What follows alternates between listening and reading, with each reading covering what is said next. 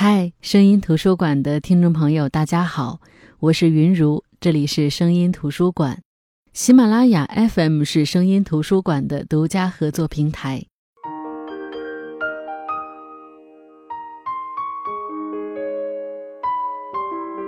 上一期节目，我们分享了八二年生的金智英这本书，谈到了金智英生完孩子后的状态，医生判断是育儿抑郁。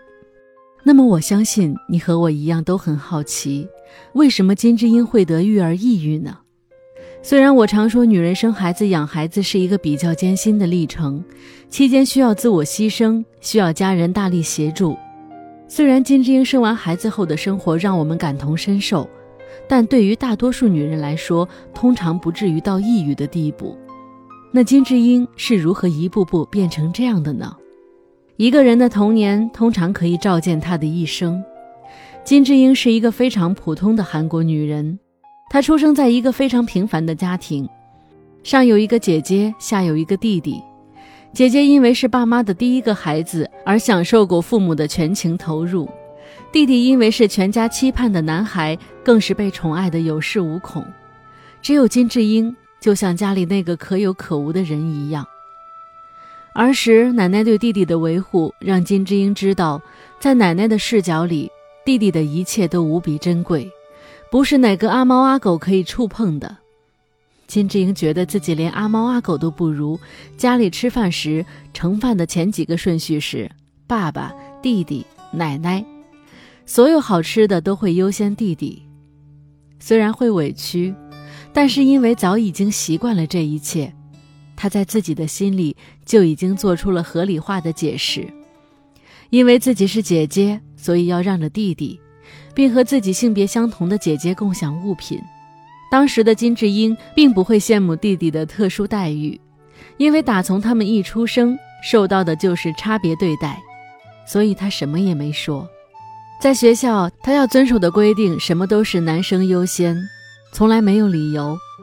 而大家也默认了这一隐形规则：男生可以穿运动衣和运动鞋，而女生只能被规定穿制服和皮鞋、丝袜。当学校附近出现暴露狂时，学校的做法不是第一时间拿起法律武器约束暴露狂，而是让那些嘲讽暴露狂的女生写悔过书反省。这个社会，甚至包括他的家庭，总是对男生过多的宽宥。金智英从补习班回家时遇到尾随的色狼，不仅没有得到家人的关心，反而被爸爸骂了一顿。为什么要去那么偏远的补习班？为什么要跟陌生人说话？为什么裙子那么短？金智英觉得这一切都是自己的错。有好长一段时间，她害怕所有男性。还是遭遇色狼那晚救她的一位陌生人姐姐的话，及时宽慰了她。这不是你的错。这世上有太多奇怪的男人，是那些人有问题，绝对不是你的错。金智英从小到大面临这一切都是无声的妥协，尽管她自己有很多不情愿，但是有什么办法呢？社会重男轻女的人心传统无孔不入地影响着她。当家里人偏袒弟弟的时候，说弟弟还小，很多事情不用做的时候，姐姐说：“哪里小？”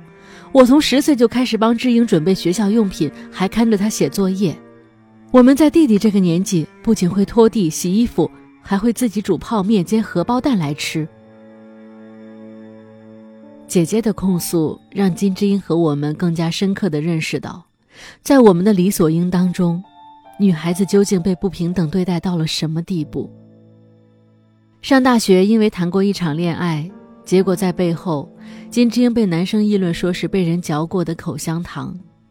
在面临就业时，各大公司都很少录取女生，学校推荐也从来只推荐男生，理由是女性在就业上有太多的不确定性，比如大部分女性会因为结婚生孩子而结束职场生涯，乃至后来在生育问题上，因为生完孩子没人带，不得不放弃了自己的工作，成为全职妈妈。成为全职妈妈后，金智英还被人嘲笑是靠老公的钱养活的蛀虫，这些，就是金智英从小到大面临的社会遭遇。她从不说些什么，即使一些指责是针对她的，正如一篇书评里说的那样，那些日常细细密密的指摘、规训、教诲，逐渐变成锋利的针，一边令金智英们刺痛，一边慢慢缝上了他们的嘴。女性被当成母亲和妻子，唯独没有自我，这一点在金智英的奶奶和妈妈身上更加明显。奶奶作为思想被禁锢的更深的一代人，最可悲的是，即便奶奶自己是女人，都更瞧不起女人。她一个人在艰难岁月中养大四个儿子，而爷爷始终养尊处优，既没有养家的能力，也没有那份责任心。但是奶奶对爷爷从未有过任何怨言，她真心认为，丈夫只要不在外偷腥，不动手打妻子，就已经是不可多得的好男儿。他养大的四个儿子，最终只有金智英的父亲赡养他。本来我们会觉得，你看你养那么多儿子有什么用？结果奶奶的逻辑更难以让人理解。她说：“幸好我生了四个儿子，所以才能像现在这样吃儿子煮的饭，睡儿子烧的炕。真的至少有四个儿子才行。虽然真正在煮饭烧炕照顾他的人是他的儿媳妇。”奶奶甚至在儿媳妇，也就是金晶的妈妈怀孕的时候，也一直在唠叨，要生个儿子呀，至少要有两个儿子呀。金晶的母亲是期盼有自我的一代，母亲小时候读书好，她的梦想是当老师，可是因为要赚钱供两个哥哥读书，她早早辍学，而且也觉得理所当然，因为那个时候每个家庭都是这样，当时的女孩子们。都是这样过日子的。他这辈子从来没有按照自己的意愿过日子。小时候是为了供哥哥读书，牺牲梦想；嫁人之后，他不是没想过重拾梦想，可是因为育儿，因为赚钱养家，也要放弃梦想。尽管这个家所有的好的转折性的变化，都是因为母亲的聪明才智。比如母亲学习理发技术赚钱，让家里换了房子。父亲退休时想拿退休金去中国做生意，母亲制止后拿来投资商铺，开了一家店。但是父亲却天然的以为这一切都是自己的功劳，甚至在生孩子上，因为连生了两个女儿，金智英的母亲压力很大，甚至在金智英出生后，弟弟出生前，妈妈也怀有一胎，结果因为 B 超显示不是男孩，而忍痛流产。流产的时候，母亲独自一个人去医院，默默地把孩子拿掉了。虽然这一切都不是母亲的选择，却得由母亲一个人承担。这些女人从小受到的教育是：女孩子要帮助哥哥或弟弟，要帮家里做家务，凡事要小心，穿着要保守，行为要检点，危险的时间、危险的人要自己懂得避开，否则问题出在不懂得避开的人身上。而他们也是这么教育子女的。其实，在金智英这一代，女权意识逐渐开始抬头，他们会为了女人得到公平的对待而奋力呐喊。其实，这一切也早都有了松动的影子。那什么时候开始松动的呢？是妈妈不顾奶奶阻拦，坚决要给两个女儿独立的房间时的坚决吗？是妈妈送给女儿的世界地图吗？告诉女儿，你们可以有自己的梦想。是小时候班上的男生恶作剧欺负金智英，导致金智英被老师误会时挺身而出的女同学吗？是对学校吃营养午餐时按照男生先吃女生后吃的规则提出质疑的柳娜？是学校的女班长开始出现，并逐渐成为大家热议的事件的时候吗？是故意穿运动鞋上学挑战不合理规则，让学校对女生着装放宽标准的女同学们吗？是面对学校的处罚，嘲讽并制服暴露狂的大姐大说的那句话吗？那句有错的人应该是那个爱脱爱漏的家伙吧？我们到底哪里做错了？居然不是去抓那死变态，反而叫我们悔过反省。今天又不是我站在那里脱光给人看。是质疑大学登山社为什么不能有女社长的车胜莲学姐吗？是为了将偷窥女性的男人绳之于法而不惜把公司领导得罪的金恩石吗？这些人都是勇于向拥有绝对权力者抗议自认不当的事情，并希望因此获得改善。但这些人的力量，仍旧无力对抗绝对男权的社会现实。比如，金智英的姐姐是一个很有个性的女人，也是在金智英的生活中最早对男女不平等有所反抗的人。但是因为家庭条件的关系，她在选大学时不得不选择更为便宜的师范。工作中遇到的女领导金恩石，在一众男领导中出类拔萃，但却是所有元老级人物中职位最低的。中国女性所面临的遭遇，与韩国相比还是好很多。这跟国家政策和基本的国民教育相关，其实也跟计划生育的强制推行有关。当然，我也知道，在这个世界上，依旧还有很多胎儿因为不是男孩而消失。在我去到的很多农村，女人们依旧不能上桌。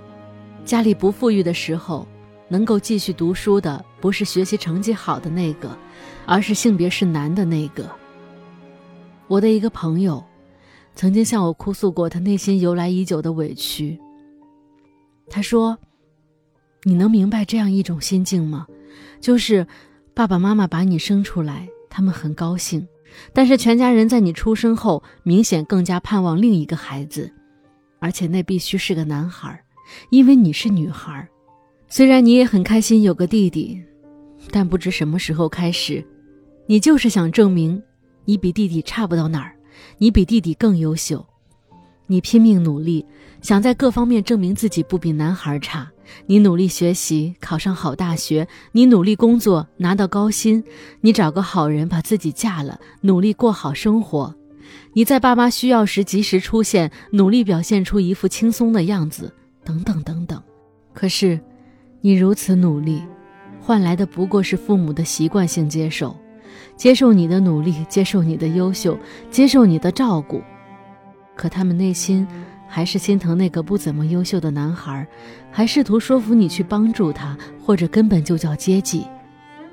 所以啊，这世界根本没有道理可言，人性没有，亲情没有，刻板印象和性别歧视在今天依然明显的存在，在有些人心里，根深蒂固到大清还没亡的地步。